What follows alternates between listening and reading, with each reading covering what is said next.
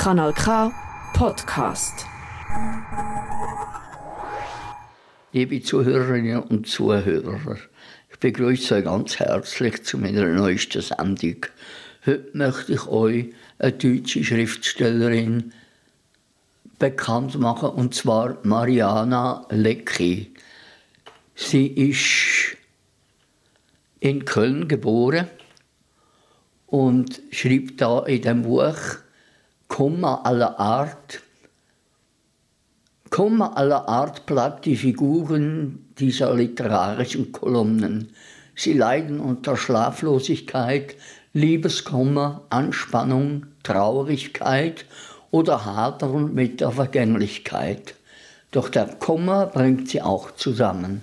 Etwa, wenn auf Spaziergängen Probleme zwar nicht gelöst werden, aber zumindest mal an die Luft und ans Licht kommen. Klug, humorvoll und mit großem Sinn für Feinheiten und Absurditäten porträtiert Mariana Lecki Lebenslagen von Menschen, denen es nicht an Zutraulichkeit mangelt, wohl aber an Mut zur Erkenntnis, dass man dem Leben nicht dauerhaft ausweichen kann. Ich wünsche euch viel Vergnügen bei der folgenden Geschichte. Flugangst hält einen in der Luft. Es ist Montagnachmittag. Ich sollte am Schreibtisch sitzen oder den Schreibtisch zumindest umkreisen. Stattdessen stehe ich auf einer vom Regen aufgeweichten Wiese und umkreise einen Baum in der Gesellschaft eines Zwergpinscher-Mischlings namens Lori. Lori gehört meinem Nachbarn Herrn Pohl, der heute zu unglücklich ist, um Lori auszuführen. Lori zittert. Das tut sie unentwegt, zu jeder Jahreszeit. Ich vermute, dass sich das für Zwergpinscher-Mischlinge so gehört. Seit geraumer Zeit stehen wir hier im Matsch und ich überlege, wie Herrn Pohl zu helfen wäre. Ich möchte Herrn Pohl unbedingt helfen, auch weil er einer der hilfsbereitesten Menschen ist, die ich kenne. Als gestern ein Kind mit seinem quietschenden Dreirad ungefähr tausendmal die Straße auf und ab fuhr und schließlich die Nachbarin im ersten Stock das Fenster öffnete und herunterschimpfte, dass sie verdammt nochmal ihren Mittagsschlaf bräuchte, kam Herr Pohl mit einem Fläschchen Öl heruntergeeilt und sorgte dafür, dass das Kind lautlos weiterfahren konnte. Und als mir neulich abends Druckerpapier fehlte, rief ich bei Herrn Pohl an, entschuldigte mich für die späte Störung und fragte, ob er mir mit ein paar Blatt aushelfen könne. Ich bin sofort da, antwortete er, lief mit wehendem Bademantel über dem Schlafanzug zu mir herunter und überreichte mir einen kompletten 500er Pack Papier. Sagen Sie gerne Bescheid, wenn Sie noch mehr benötigen, sagte er. Jetzt braucht Herr Pohl Hilfe und ich zerbreche mir den Kopf darüber, was ich für ihn tun kann. Als plötzlich zwei Jungs im Grundschulalter über die Wiese laufen. Der eine trägt eine Pudelmütze, deren Ränder er hinter die Ohren geklemmt hat, was ziemlich lustig aussieht. Die beiden haben Leuchtschwerter dabei, die auf Knopfdruck röhren und blinken können und unterhalten sich über Superkräfte. Der eine Junge deutet mit seinem Leuchtschwert auf den neben mir bebenden kleinen Hund und fragt, nicht ohne Hohn, was ist denn seine Superkraft? Ich schaue mitleidig auf Lori und überlegte, wie wir würdevoll aus dieser Frage herauskommen, als der Junge mit der Pudelmütze sagt, seine Superkraft ist Angst. Wenn der zittert, bebt die ganze Welt. Mir leuchtet jede absonderliche Angst ein. Wenn man mir ein paar Minuten Zeit gibt, könnte ich umstandlos auch eine Angst vor Quittenschlee oder Hutablagen nachvollziehen. Herr Pohl weiß das und trotzdem hat es einige Zeit gebraucht, bis er den Mut fand, mir von seiner Angst zu erzählen. Er stand vor meiner Tür und druckte so ausgiebig herum, dass ich schon fürchtete, er würde mir gleich seine Liebe oder einen Banküberfall gestehen. Es war dann aber Platzangst. Herr Pohl fürchtet sich vor Aufzügen, vor öffentlichen Verkehrsmitteln und anderen Gehäusen, die man nicht sofort verlassen kann. Herr Pohl hat sehr viel unternommen, um seine Angst loszuwerden. Er hat sich hintereinander mit drei Verhaltenstherapeuten bewaffnet, mit Meditationskissen, mit progressiver Muskelentspannung, mit Tabletten, die die Angst stilllegen, aber leider auch alles andere, mit knallharter Konfrontation und mit positiven Affirmationen. Ich werde es einfach nicht los, sagte Herr Pohl leise und immer wieder. Ich werde es einfach nicht los. Und selten habe ich jemanden so traurig in unserem Hausflur stehen sehen, so müde und innerlich zerzaust. Die Jungs auf der Wiese versuchen, Lori in einen Leuchtschwertkampf zu verwickeln, aber Lori kann nicht. Sie muss sich ganz auf ihre Superkraft konzentrieren, von der weder sie noch ich bislang wussten, dass es eine ist. Und ich denke an meine eigenen Ängste. Eine davon ist die vor dem Fliegen. Ich halte Fliegen für vollkommen abwegig. Immer, wenn es gar nicht anders geht und ich in die Luft muss, weil die Deutsche Bahn keine Verbindung nach beispielsweise Alabama anbietet, würde ich mich am liebsten den ganzen Flug über an die Beine der Flugbegleiterin klammern. Es ist mir schleierhaft, warum alle Mitpassagiere so aussehen, als sei Fliegen etwas ganz Gewöhnliches. Und jedes Mal frage ich mich, ob sie vielleicht allesamt unter schweren Medikamenten stehen oder mit dem Leben abgeschlossen haben. Ich frage den Jungen, der von der Angst als Superkraft sprach, ob er glaube, dass das auch für Flugangst gelte. Klar, sagte er, die Flugangst der Passagiere hält das Flugzeug in der Luft. Wie schön, denke ich, dass hier auf dieser matschigen Wiese mal jemand so anerkennend über Ängste spricht. Das tut ihnen sicher gut. Immerhin kann es ja sein, dass Angst eine Art Hilfskraft ist. Die ungeschlachtete Superhilfskraft irgendeiner verzagten Sehnsucht vielleicht, die mit dem Charme eines Inkassos-Unternehmens versucht, die Belange dieser Sehnsucht durchzuboxen. Ich überlege, was die Sehnsucht von Herrn Pohl sein könnte. Ich kenne ihn nicht besonders gut. Ich mag ihn nur sehr gern. Vielleicht mangelt es Herrn Pohl schlicht am Platz. Vielleicht keilt Herr Pohl irgendwas ein. Vielleicht demonstriert Herr Pohl Angst für, wie es in der Fahrschule heißt, etwas mehr Manövrierfähigkeit. Auf der Wiese wird es dunkler und ungemütlicher als es sowieso schon ist. Die Jungs schultern ihre Ranzen und verabschieden sich.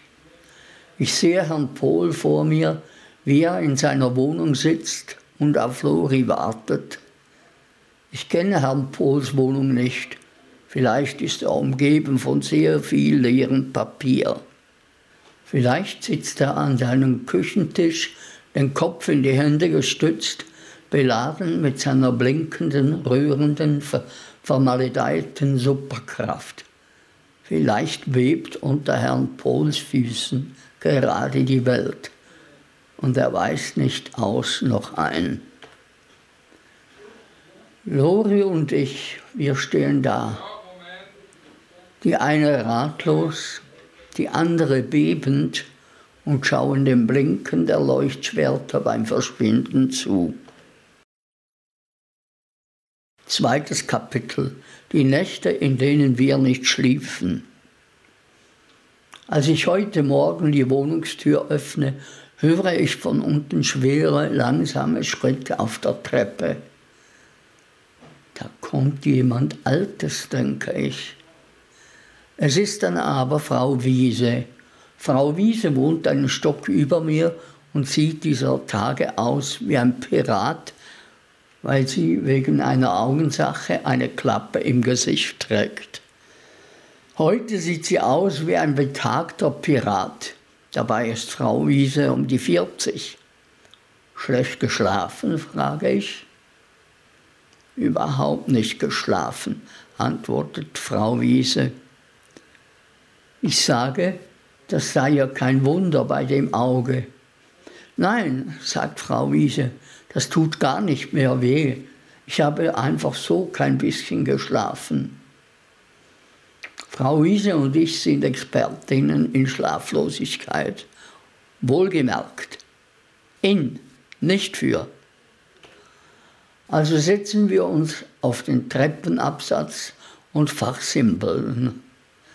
Wegen der akuten Schlaflosigkeit fachsimpelt Frau Wiese eher einsilbig. Frau Wiese hat letzte Nacht alle Phasen der Schlaflosigkeit vorbildlich hinter sich gebracht. Als erstes hat sie die Augen geschlossen. Keine schlechte Idee, wenn man einschlafen möchte.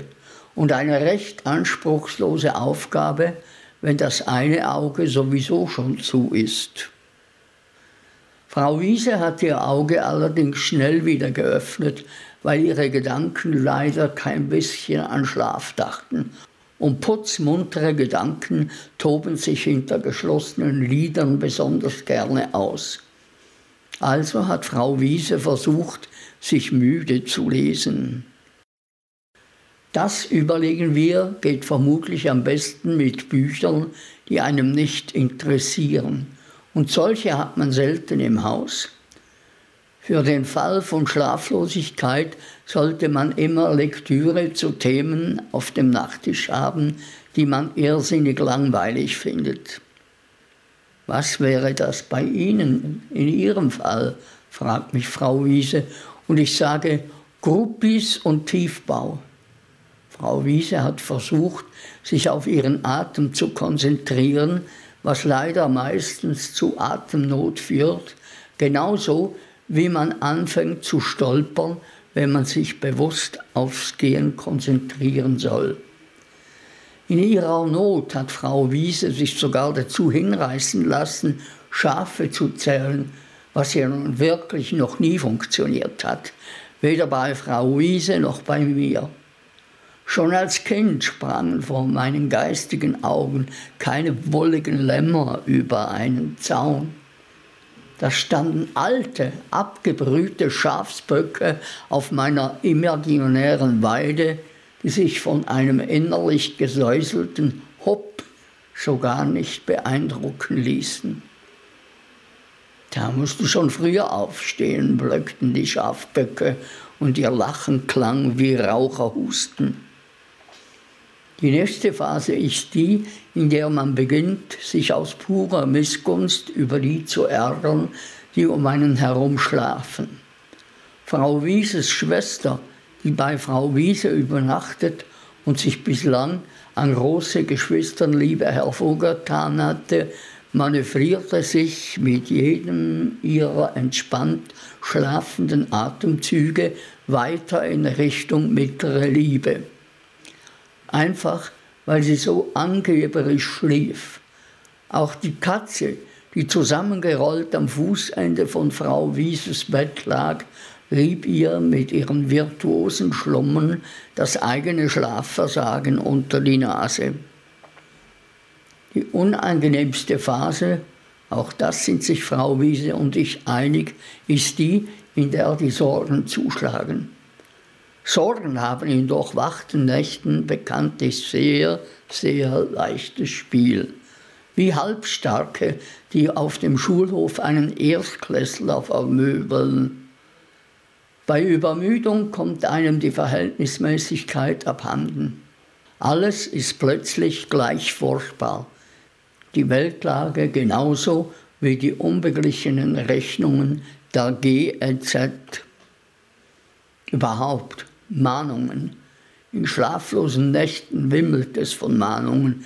Sie segeln von oben aufs Bett herunter und sind ohne Unterschrift gültig. Leider haben sie trotz mehrfacher Aufforderung die Muskelbauaufübungen für den unteren Rücken erneut nicht gemacht. Leider haben sie es zum wiederholten Mal versäumt, ihre unglückliche Tante Traudel zurückzurufen. Leider mussten wir feststellen, dass sie trotz zahlloser Aufforderungen das Rauchen immer noch nicht drangegeben haben. Leider haben sie es trotz mehrfacher Mahnungen versäumt, nicht alles einfach falsch zu machen. Frau Wiese stand auf, mit lauter Mahnungen in den Haaren, setzte sich an den Küchentisch und starrte einäugig auf den Tropfen, der am Wasserhahn hing und sich trotz des ausgiebigen Starrens nicht bewegen wollte. Vermutlich, weil er schlief. Sie legte den Kopf auf die Tischplatte. Der Morgen war da. Ein ausgeruhter Bauarbeiter schmiss seinen Presslufthammer an und ein Vogel sein Lied. Frau Wiese lehnt den Kopf an die Hausflurwand, ich lehne meinen ans Treppengeländer. Wir beschließen uns bei der nächsten Schlaflosigkeit nicht mit dem Zählen von bockigen Schafen und Atemzügen abzugeben. Wir beschließen, das nächste Mal alle Nächte zu zählen, in denen wir nicht schlafen konnten. In jeweils über 40 Lebensjahren ergibt das eine stattliche Herde. Wir werden uns die Betten in Erinnerung rufen, in denen wir wach lagen. Wir werden uns daran erinnern, warum wir nicht schliefen. Wir schliefen scheinbar grundlos nicht. Wir schliefen wegen Prüfungen nicht, die bestanden oder versemmelt wurden. Wir schliefen nicht, weil es zu laut war oder zu leise, zu heiß oder zu kalt. Wir schliefen nicht, weil große Lieben im Anflug oder auf dem Absprung waren. Große Lieben vor langer Zeit, die jetzt bestimmt schlafen. Wir schliefen nicht wegen der Weltlage, wegen des unteren Rückens oder wegen Randale im Oberstübchen, wegen all der auf uns herunterprasselnden Mahnungen. Wir schliefen nicht in Ermangelung von Gruppis und Tiefbau. All die Nächte werden wir vorbeiziehen lassen und darüber werden wir bestimmt verlässlich einschlafen. Wir werden Experimentinnen im Schlaf sein. Wir werden alles an die Wand schlafen. Überall. Auch auf einem Treppenabsatz im Hausflur. Das ist ein Kanal K Podcast Jederzeit zum Nachhören auf kanalk.ch oder auf deinem Podcast App.